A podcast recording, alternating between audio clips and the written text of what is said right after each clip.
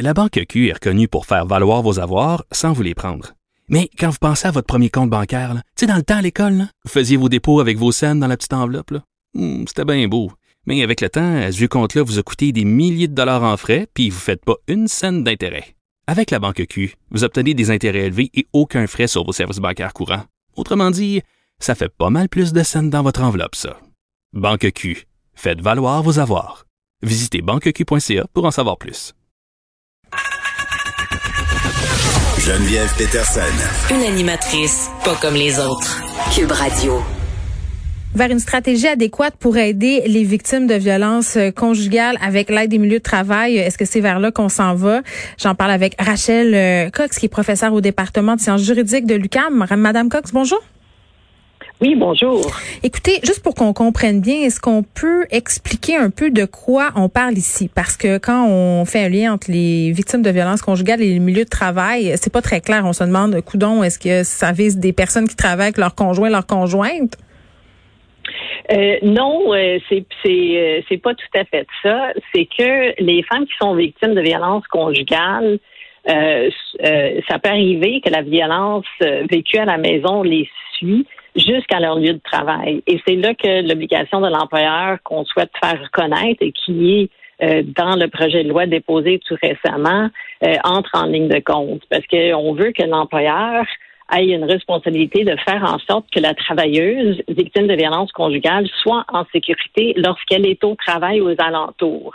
Il faut comprendre qu'une travailleuse sur trois, selon une étude récente, a été victime de violence conjugale et pour la moitié d'entre elles, la violence les a suivies jusqu'à leur lieu de travail. Or, sur les lieux de travail, euh, alors qu'on peut fuir dans une maison d'hébergement, par exemple, mais souvent, contrairement à la situation au travail, il est facile de localiser la travailleuse. oui, c'est ça. On Et donc, c'est voilà, c'est là qu'on souhaite que l'employeur soit équipé pour euh, bien gérer la situation. Mais ça prend quelle forme euh, quand les conjoints décident justement d'exercer leur violence jusque sur le lieu de travail? On parle de quoi? On parle de, ça peut être du harcèlement par téléphone ou par texte. Euh, euh, ça peut euh, être le fait de suivre la femme jusqu'à son travail, d'interférer, de l'empêcher de se rendre au travail à l'heure. Euh, parfois, l'agresseur, l'auteur des violences, peut communiquer de façon inappropriée avec les collègues ou avec l'employeur, ou dans certains cas, même se présenter, encore une fois, de façon tout à fait non voulue, inappropriée sur les lieux de travail. Donc, pour gêner, pour hmm. Humilier sa victime. Puis est-ce que c'est vrai que quand on se rend là, c'est un signe de danger imminent, Madame Cox?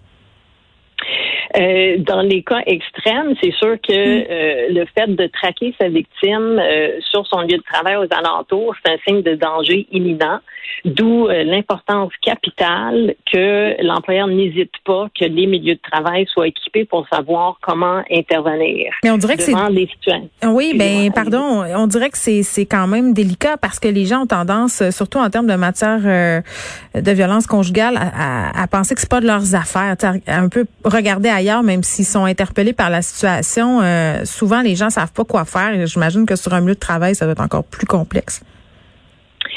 Euh, oui, mais je vous dirais que souvent ce sont les collègues qui sont les euh, les premiers à dépister une situation de violence conjugale. Mm. les femmes qui sont victimes peuvent être isolées, alors qu'au travail, on continue à se rendre, donc ça paraît.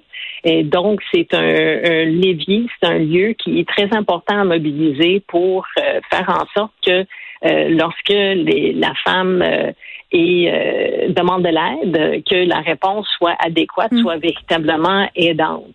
Et le, le, le, projet avec lequel je travaille, ça vient d'un constat sur le terrain d'intervenantes des groupes de femmes sur la côte nord qui ont vu toute la différence que la réponse de l'employeur peut faire pour à la fois garder en sécurité la travailleuse, l'aider à sortir de la situation périlleuse dans laquelle elle se trouve, faire en sorte qu'elle maintient son lien d'emploi. C'est que vous voyez euh, les milieux de travail ont un rôle à, jouer. Euh, euh, voilà, donc le ministre du Travail l'a reconnu, là, Jean Boulet, qui a reconnu l'obligation de protéger la travailleuse victime de violence sur les lieux de son travail au sein du projet de loi pour moderniser justement le régime de la santé et sécurité au travail. C'est un projet qui a été déposé hier. Euh, c'est un projet, oui, euh, il y a quelques jours, mais euh, effectivement, on salue l'intention du ministre du Travail de reconnaître cette obligation-là. C'est un premier pas très important dans le fait de monter une stratégie de lutte contre la violence conjugale qui, oui, mobilise les milieux de travail. Donc, on a eu une, une belle écoute de la part du ministre. Dans d'autres juridictions, on a attendu qu'une femme soit assassinée sur les lieux de travail, puis qu'il y ait une enquête du coroner qui explique, bon, ben, c'était prévisible. Tout le monde pensait que ça allait arriver, puis personne ne savait quoi faire. Alors ici au Québec, euh, au moins, euh, on semble avoir l'intention de faire en sorte qu'on agit en prévention et on n'attend pas que la situation de violence euh, soit se manifeste pour agir en, en prévention. Très bien, Rachel Cox, qui est professeur au département de sciences juridiques de l'UCAM.